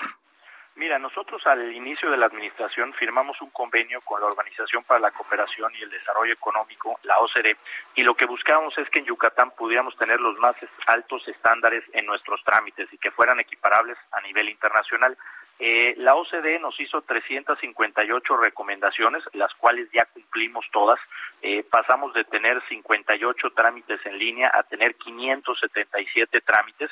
Y bueno, ¿qué hemos podido lograr con esto? Te voy a dar unos datos. La reducción del 75% en los tiempos de espera a la hora de hacer trámites, la disminución del 70% en las interacciones, 82% de reducción en el costo social, que es el tiempo y el dinero que eh, que, que, tiene que gastar un ciudadano y una reducción del 89% en el número de requisitos que pedimos. Hoy aquí en Yucatán, el 80% de nuestros trámites tú los puedes hacer sin tener que ir nunca a una oficina de gobierno. Todo el trámite se hace a través de Internet.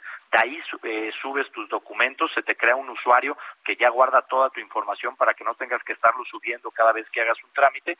Y pues además ya te llega por correo electrónico tu trámite con firma electrónica. Somos, según nos dice la OCDE, el único eh, estado de la República en todo el país que tiene este tipo de trámites de esta manera y un ejemplo en Latinoamérica. Hoy tenemos ya eh, países como Costa Rica, como Colombia, la Asociación de Países Asiáticos que está buscando el caso de éxito de Yucatán para poder aplicar a través de la OCDE. Así que pues estamos muy contentos con estos avances que estamos teniendo y por supuesto que no nos vamos a detener aquí. Qué bueno, eso, eso me da mucho gusto porque son finalmente procesos, formas de trabajo, sistemas de trabajo que quedan de herencia en beneficio de los habitantes de, de Yucatán. Y otro asunto de herencia es la vacunación. ¿Cómo va la vacunación, gobernador, allá en Yucatán ahora que tenemos pues este incremento de casos en todo el país? ¿Cómo va Yucatán en este sentido con la pandemia? Pues mira, vamos muy bien. Ya hemos logrado aplicar en coordinación con el gobierno federal eh, más de un millón doscientos cincuenta y ocho mil vacunas. Eh, ya tenemos eh, todos los de 60 años con dos vacunas, arriba de 50 años con dos vacunas y en estos momentos estamos en el proceso de aplicar la primera vacuna a los de 30 a 39 años y la segunda vacuna de 40 a 49 años. Así que vamos muy bien. estaba escuchando lo que decías hace un momento. La verdad es que tienes toda la razón si queremos terminar con esta pandemia, si queremos que se acaben las restricciones, si queremos que se acaben los aforos, si queremos regresar a nuestra vida normal, la principal herramienta es la vacunación. Así que eh, allá sea en Yucatán o en cualquier lugar del país, los que les toque vacunarse, hay que vacunarse, tenemos que ser responsables y esa es la parte que nos toca ahorita a todos hacer para terminar con esta pandemia. Eh, me llamó mucho la atención y, yo creo que esto lo agradece la ciudadanía, ¿no? Que, que el gobernador Vila hable de una buena comunicación y una buena coordinación con el gobierno federal para el tema de la vacunación. ¿Le han llegado las dosis suficientes para la población de Yucatán, gobernador? Sí, nos han llegado dosis eh, suficientes. Evidentemente hemos estado avanzando a muy buen ritmo. Somos uno de los estados de la República que más vacunas nos han llegado. Y bueno, eh, nosotros trabajamos muy bien de manera coordinada con el gobierno federal, no solamente este tema, sino en todos los temas. Para nosotros sabemos que lo que necesitamos es dar resultados y cuando trabajamos en equipo, cuando trabajamos de manera coordinada, es más fácil conseguir resultados y esa es la tónica que hemos utilizado aquí en Yucatán para salir adelante, trabajar en equipo, trabajar unidos los yucatecos y en coordinación con el gobierno federal y por supuesto también con nuestros municipios. Eh, coméntenos, gobernador, ¿cuál es el protocolo de COVID que en este momento aplica para el estado de Yucatán y en qué color de semáforo se encuentran? Mira, nosotros nos encontramos ahorita en el color naranja hay que recordar que la llegada de las nuevas cepas eh, en el país se dan por las penínsulas, los lugares más turísticos que existen, ¿no? Que es Cancún y que es Los Cabos.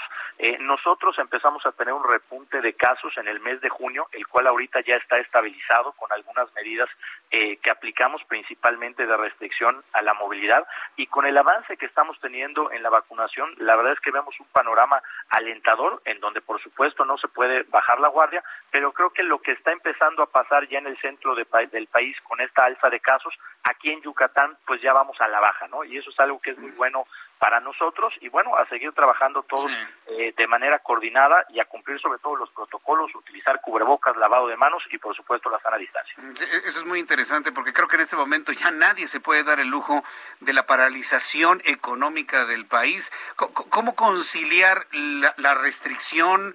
Que nos impone la pandemia, manteniendo la actividad económica, hablando del estado de Yucatán, gobernador?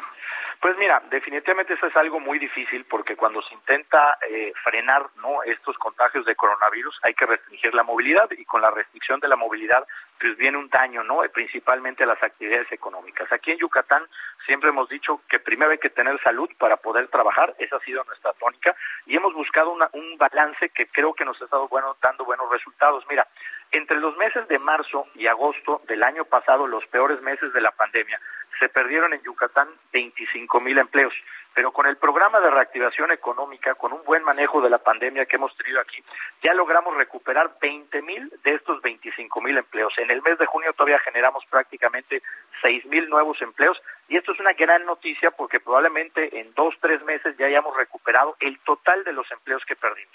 Y solamente para que tú te des una idea de lo que esto significa, cuando fue la influenza en el año 2008-2009, pues que todos podemos decir que no es nada comparado con lo que estamos viviendo al día de hoy, los empleos que se perdieron en Yucatán se tardaron ocho años en recuperar. Y aquí estamos hablando que en año, año y medio los vamos a estar recuperando, lo cual es una excelente noticia. Y bueno, pues la verdad es que hoy eh, las inversiones siguen llegando a Yucatán a pesar de la pandemia. Tenemos el centro de distribución de Amazon, el centro de distribución de Walmart, tenemos dos cementeras que han llegado, Fortaleza, Holcim, inauguración de parques eólicos, inauguración de parques solares, en fin, hay un panorama muy propenso para las inversiones. Pues gobernador, gobernador eh, Mauricio Vila Dosal, ha sido un enorme gusto tener la oportunidad de platicar con usted, que sigan las cosas bien en Yucatán, que vaya muy bien esta simplificación administrativa, que haya muchas vacunas para los habitantes de Yucatán. Yo le agradezco que me haya tomado la llamada telefónica y en la primera oportunidad nos damos una vueltecita a la gran ciudad de Mérida, si usted me lo permite. Muchísimas gracias, gobernador. Al contrario, encantados de poder recibirles, invitarlos a, conocer Yucatán. Tenemos unos protocolos en materia turística muy buenos que nos han dado muy buenos resultados. y qué mejor que poder venir en este verano a visitar Yucatán, las playas, las zonas arqueológicas, las reservas naturales y por supuesto la comida yucateca. Le voy a tomar la palabra. Gobernador, gracias. Un fuerte abrazo. Hasta la próxima. Gracias, buenas tardes. Buenas tardes. Es Mauricio Vila Dosal, gobernador constitucional de Yucatán. Voy a los anuncios y regreso con datos de COVID. Escuchas a Jesús Martín Mendoza con las noticias de la tarde por Heraldo Radio, una estación de Heraldo Media Group. Heraldo Radio, la HCL se comparte, se ve y ahora también se escucha.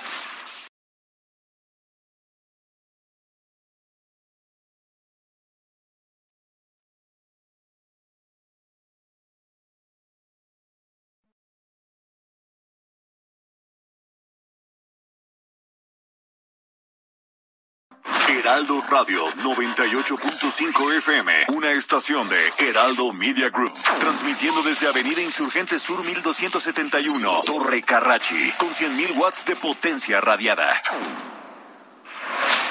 Escucha las noticias de la tarde con Jesús Martín Mendoza. Regresamos.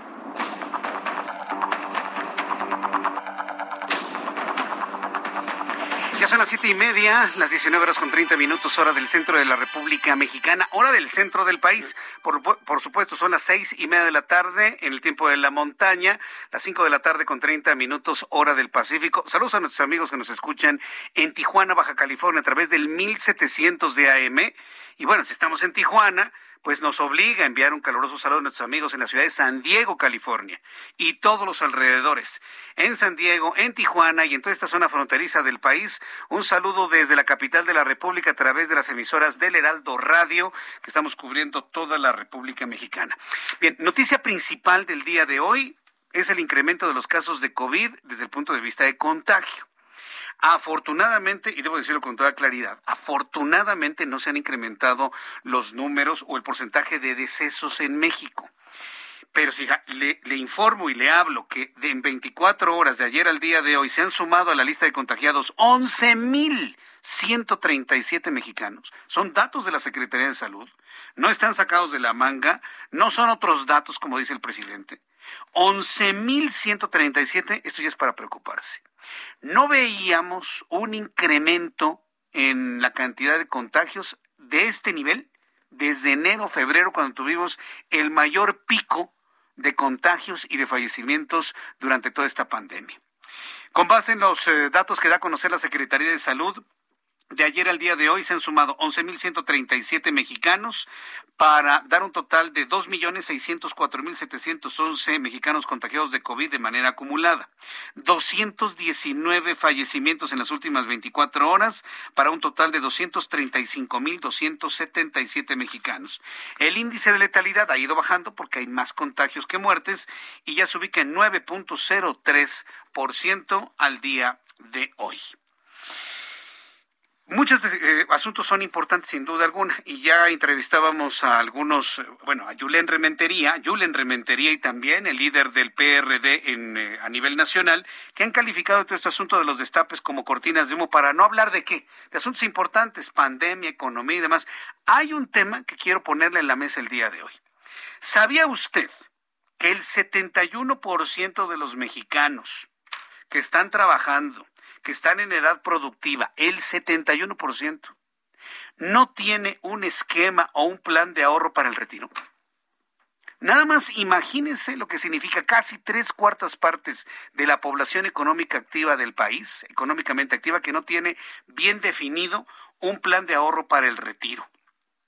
El sistema de ahorro para el retiro, 24 años, a 24 años de creación, está dando a conocer estos datos. Y tengo en la línea telefónica a Bernardo González, presidente de la Asociación Mexicana de Afores, la Amafore. Estimado Bernardo González, gracias por tomar la llamada telefónica. Muy buenas tardes. ¿Qué tal, Jesús Martín? Qué gusto saludarte otra vez a ti y a tu auditorio. Buenas tardes. Muchas gracias, Bernardo González. Es preocupante el que casi la tercera parte de la población que tiene un trabajo, que en estos momentos está económicamente activo, no piense en su retiro, no piense en el futuro, no tenga un plan. ¿Por qué sucede esto en México, desde tu punto de vista, Bernardo? Mira, definitivamente hay un hay un tema de, conocimiento, ¿no? El, el, paradigma de cómo te retiras cambió en nuestro país desde 1997, cuando dejamos de tener un sistema de beneficio definido en el que llegabas a los 65 años y pues pedías tu pensión, ¿no? Eh, si habías trabajado obviamente por aproximadamente 10 años en un empleo formal. Esto cambió a partir de 1997, pero la realidad es que hemos sido muy malos tanto eh, pues como Estado mexicano, ¿no? Para poderle transmitir realmente a todos los trabajadores, particularmente a los independientes, Jesús Martín, cómo pueden ahorrar para tener un retiro digno, ¿no? Y se ha avanzado en tener la pensión universal, que está desvinculada de la calidad de tu empleo, ¿no? Si es formal o informal. Pero, pues, este, este, esta pensión, digamos, universal es para que no tengamos adultos mayores viviendo en pobreza extrema pero no para que realmente puedan tener una vida eh, pues cómoda en, el, en, la edad adulta, en el retiro. Y por eso, eh, la verdad es que llevamos 24 años, como tú decías, en el sistema de ahorro para el retiro, eh, pues trabajando en, en, buscar informar a la gente sobre qué hacen las AFORES, qué hace el sistema de ahorro para el retiro, para realmente darte una buena pensión, ¿no? Y, y mira, como nunca avanzamos en diciembre del año pasado con la reforma que se hizo y con el compromiso y el esfuerzo que van a hacer los eh, patrones, el sector privado en nuestro país, que van a incrementar el ahorro obligatorio de los trabajadores del seis y medio al 15% del salario de los trabajadores, pero lo va a pagar el sector privado.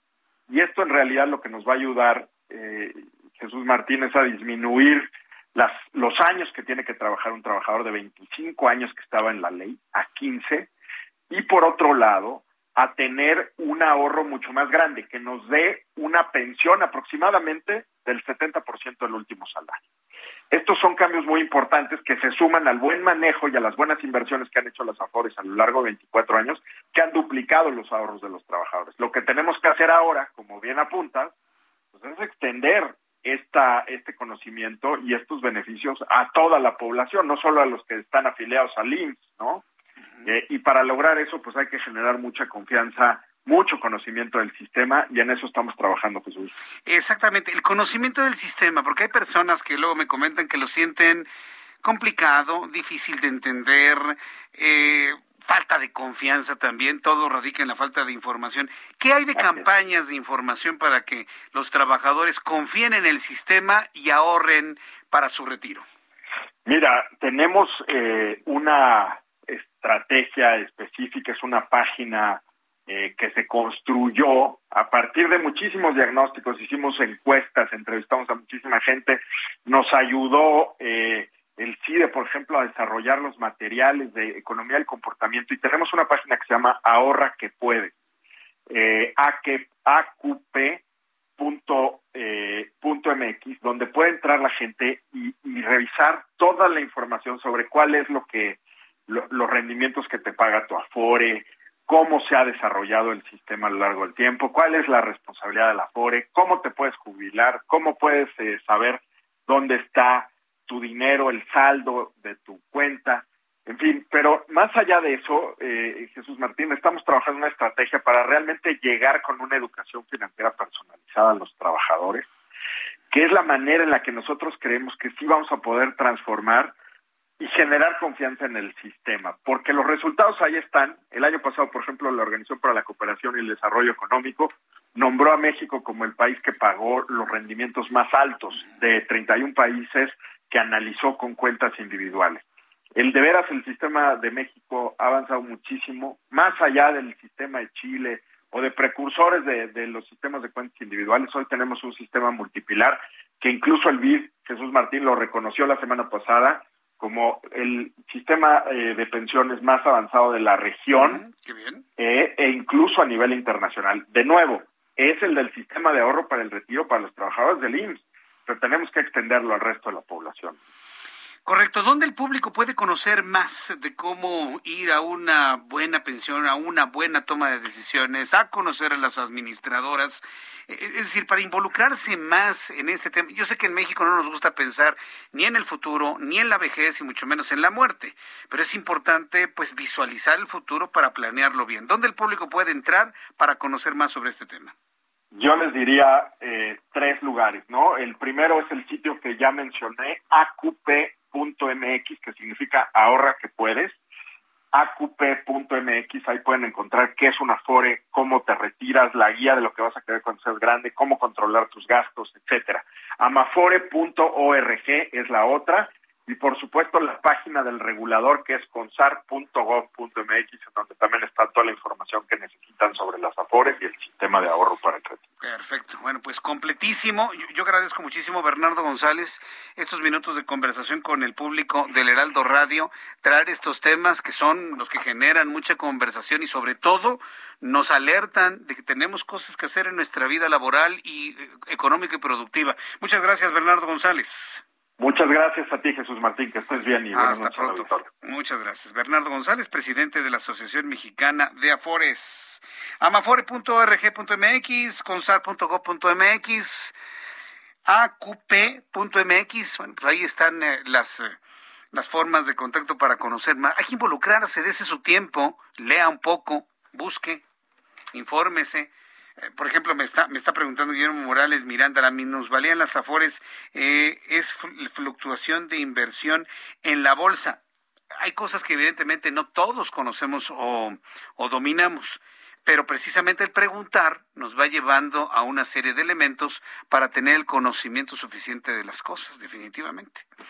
Entonces, bueno, pues ahí está la información sobre las Afores. Son las 7.40, las 19 horas con 40 minutos, hora del centro de la República Mexicana.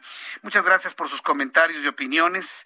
Carl Weiss, en 2018 nos robaron 180 mil millones de pesos para pagar la cancelación del aeropuerto de Texcoco.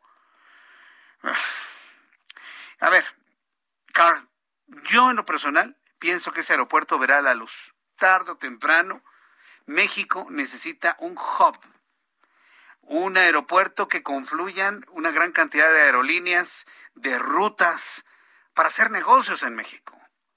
Este país no puede quedarse como un país del, del medievo, no puede ser. Es que el aeropuerto de Santa Lucía, señor, el aeropuerto de Santa Lucía es un aeropuerto del ejército, de la Fuerza Aérea, y eso va a terminar siendo se le han hecho modificaciones que podría en un momento funcionar como un aeropuerto de emergencia o alternativo, pero para mí Santa Lucía seguirá siendo Santa Lucía el resto de su vida. Lo que necesitamos es un aeropuerto como los grandes aeropuertos internacionales de Shanghái, de Tokio, de Atlanta, de, de todas esas grandes ciudades, de Frankfurt, Estamos un aeropuerto de ese tamaño en México. ¿O qué? ¿Queremos seguir jalando carretas? ¿Ya estuvo bueno? Nada más dejen que se vaya el señor que está en el Palacio Nacional en 2024. Quien venga, inclusive de Morena, le va a quedar claro la importancia de hacer un aeropuerto ahí. Y el de Santa Lucía que se lo quede la Fuerza Aérea, el Ejército. Qué bueno que se radicó, qué bueno que le construyeron una, otra pista, lo necesitaba. Es un aeropuerto estratégico para la aplicación de plata de emergencias DN3. Sí lo sabía, ¿no? Y si no lo sabía, bueno, pues ahora lo sabe. ¿De dónde despegan las aeronaves que van en auxilio de la población en desgracia en el plan de emergencias DN3? De Santa Lucía, señores. De Santa Lucía, de ahí parten. Pero eso no se lo va a decir, ya sabe quién. Yo, yo sí se los digo. De ahí, de ahí, de ahí despegan. Entonces, que ese aeropuerto se quede para el ejército, si hay una situación de emergencia, en lugar que los aviones se vayan a Acapulco o a Guadalajara, que es lo que acostumbran cuando no pueden aterrizar en la Ciudad de México, se van hasta Acapulco, se van hasta Guadalajara, se van a Santa Lucía. O sea, sí sirve, pues. El aeropuerto sí va a funcionar. Pero necesitamos en Texcoco un hub. Necesitamos un gran aeropuerto, una gran ciudad aérea, para que me entienda. Una gran ciudad aérea. Y pensarlo así, verlo así, es pensar positivamente, pensar joven, ¿verdad? Cuestión de enfoques. Por supuesto, el Heraldo de México. Bueno, vamos con nuestro compañero. Ah, con Héctor Vieira, por cierto. ¿Cómo quedan la economía, las finanzas, los indicadores el día de hoy? Héctor Vieira nos informa. La Bolsa Mexicana de Valores cerró la sesión de este martes con una pérdida del 1.03%, luego de retroceder 514.15 puntos, con lo que el índice de precios y cotizaciones, su principal indicador, se ubicó en 49.274.97 unidades. En Estados Unidos, Wall Street cerró con balance negativo, ya que el Dow Jones cayó 107.39 puntos, con lo que se ubicó en 34.888.79 unidades. El Standard Poor's retrocedió 15.42 puntos para ubicarse en 4.369.21 unidades. En tanto, el Nasdaq perdió 55.59 puntos, que lo colocó en 14.677.25 unidades. En el mercado cambiario, el peso mexicano se depreció 0.09% frente al dólar estadounidense, al cotizarse en 19 pesos con 97 centavos a la compra y en 20 pesos con 4 centavos a la venta en ventanilla. El euro, por su parte, se cotizó en 23 pesos con 48 centavos a la compra y 23 pesos con 62 centavos a la venta. El Banco de México informó que durante mayo las exportaciones agroalimentarias de México ascendieron a 3.765 millones de dólares, lo que representó un incremento anual del 24% y con lo que alcanzaron su mayor monto para un mismo mes en los últimos 10 años. El Instituto Mexicano de Ejecutivos de Finanzas afirmó que durante su gestión como secretario de Hacienda, Arturo Herrera actuó con prudencia y de manera atinada en diferentes coyunturas, por lo que su mayor reto como gobernador del Banco de México será defender su autonomía y controlar la inflación. El Infonavit dio a conocer que de enero a junio de este año las aportaciones patronales a las subcuentas de vivienda y los pagos de los créditos conocidos como amortizaciones sumaron 131.210 millones de pesos, lo que representa un crecimiento del 6.4% con respecto al primer trimestre de 2020. La calificadora Moody's reveló que con un pasivo de 116.800 millones de dólares, Pemex se encuentra entre las 10 empresas más endeudadas del mundo, entre las que se encuentran también las compañías tecnológicas ATT y Apple, además de mantenerse como la petrolera con más deuda a nivel global. Informó para las noticias de la tarde Héctor Vieira. Muchas gracias, Héctor Vieira, por toda la información de economía y finanzas. Y continuando con el tema, me da mucho gusto saludar. Súbale el volumen a su radio. En la línea telefónica, Juan Musi, analista financiero, gran amigo del Heraldo Radio en esta emisión. Mi querido Juan, siempre es un privilegio tenerte en nuestro programa. Bienvenido, buenas tardes. Igualmente, mi querido Jesús Martín, colaborar contigo y con nuestro amable auditorio. Oye, pues fue un día muy interesante porque fíjate que la inflación en Estados Unidos se publica también quincenalmente y hoy eh, yo he venido cubriendo este tema. Te consta que te he dicho que el gran tema, aparte de la campaña de vacunación, de si está surgiendo o no esta nueva variante Delta, eh, qué tanto impacto puede tener en mercados, en economía, etcétera, eh, ya hablando netamente de mercados, el gran tema es la inflación. Cómo después de haber estado aislados y encerrados y de pronto viene una recuperación económica, ha desatado un caos en precios en muchísimas cosas, quizás los más palpables para nosotros y para el amable auditorio que nos escucha, tiene que ver con cuestiones, por ejemplo, como la gasolina, lo que ha subido el petróleo, que por cierto ahí la OPEP ha hecho grandes esfuerzos por tratar de contrarrestar y bajar los precios, pero Emiratos Árabes Unidos no quiere y Emiratos Árabes Unidos pesa muchísimo porque es un productor mayúsculo y pues si no tienen el apoyo y la venia de Emiratos Árabes Unidos, pues simplemente no se pueden elevar los niveles de producción y prácticamente el petróleo ya está acariciando los 80 dólares. Yo recuerdo hacer colaboraciones contigo hace no mucho en las que hablábamos de precios de petróleo de 20, 22 dólares, casi cuatro veces. Materias primas, el tema de los transportes y los fletes, por ejemplo, aéreos, de tren, marítimos, eh, fletes que yo me acuerdo, por ejemplo, contenedores de China que hace tres meses costaba eh, cinco mil dólares un flete, hoy cuestan cerca de 16 mil dólares el puro flete. Las fibras que están hechas evidentemente por eh, petróleo y que tienen un alto contenido en el poliéster, por ejemplo, y en las fibras sintéticas, pues también incrementos de precios de materias primas de 40, 50%. Los coches, por ejemplo, en Estados Unidos, también hay una crisis importantísima porque hubo un desabasto de chips, entonces hay muy pocos coches nuevos y entonces hoy, por ejemplo, en la canasta básica de Estados Unidos pesa muchísimo el precio de los coches usados. Bueno, no tienes idea lo que han subido los coches usados en Estados Unidos. Este tema que en su momento en México tuvo mucho auge de los coches chocolates, porque en Estados Unidos realmente te regalaban los coches usados. Bueno, hoy está la escasez de coches nuevos por la demanda tan fuerte que hay y la escasez de chips que los coches usados cuestan un dineral, Jesús Martín, o sea, cuestan lo que no tienen un valor de reventa enorme.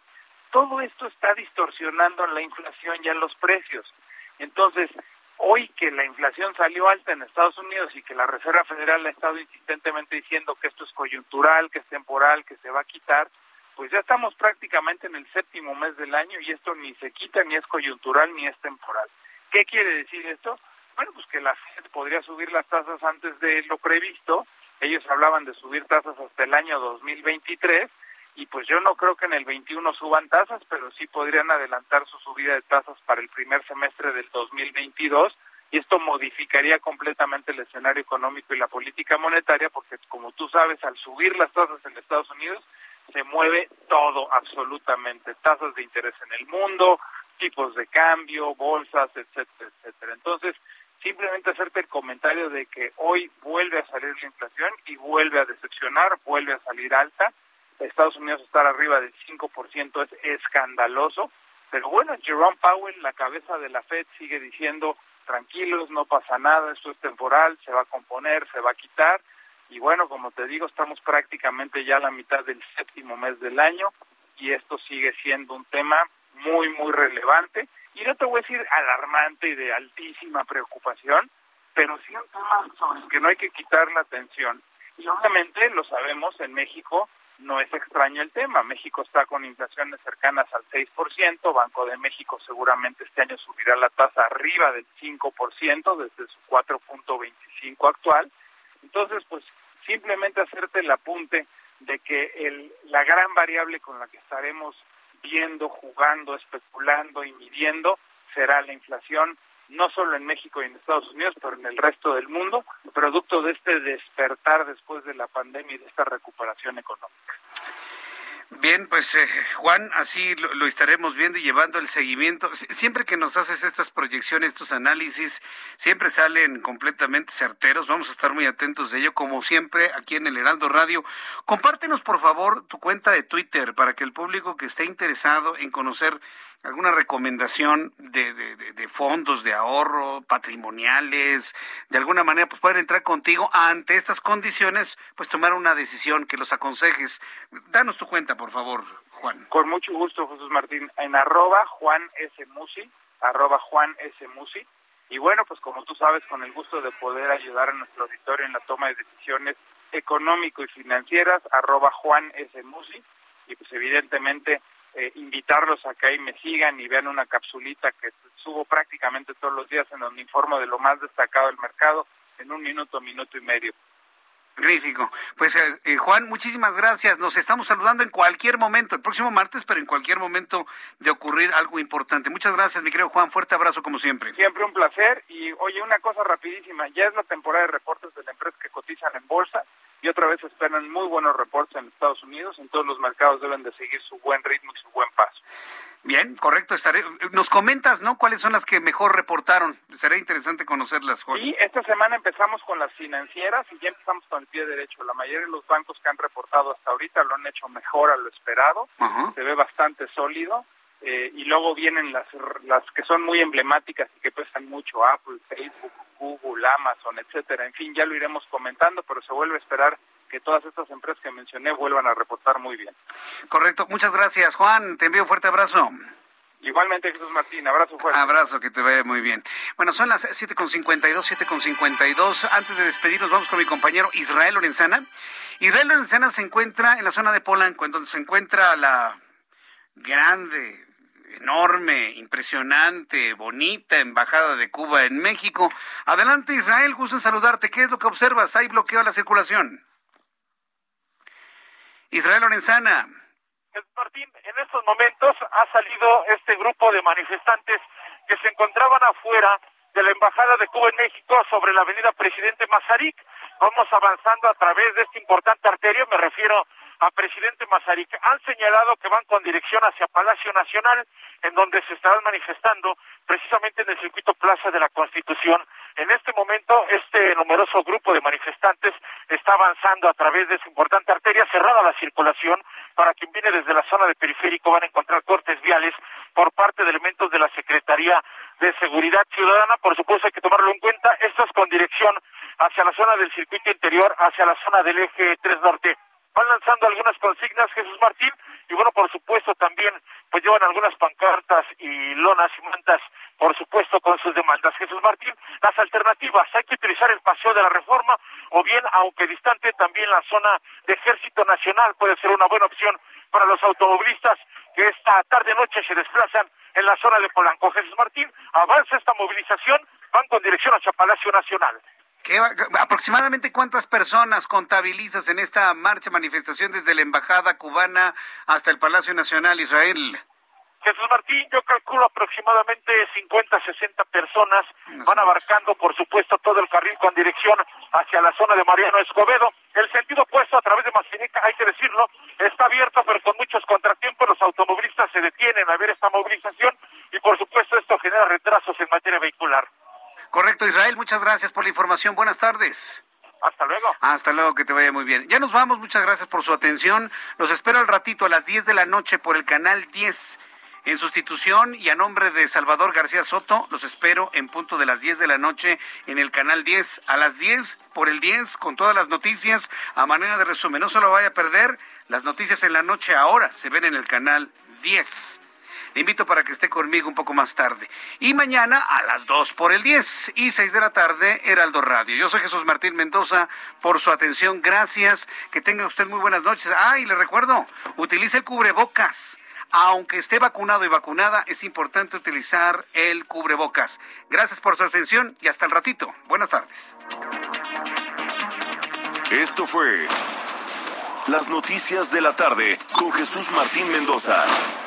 Heraldo Radio. La HCL se comparte, se ve y ahora también se escucha. Hi, I'm Daniel, founder of Pretty Litter. Cats and cat owners deserve better than any old-fashioned litter. That's why I teamed up with scientists and veterinarians to create Pretty Litter. Its innovative crystal formula has superior odor control and weighs up to 80% less than clay litter. Pretty Litter even monitors health by changing colors to help detect early signs of potential illness. It's the world's smartest kitty litter. Go to prettylitter.com and use code ACAST for 20% off your first order and a free cat toy. Terms and conditions apply. See site for details.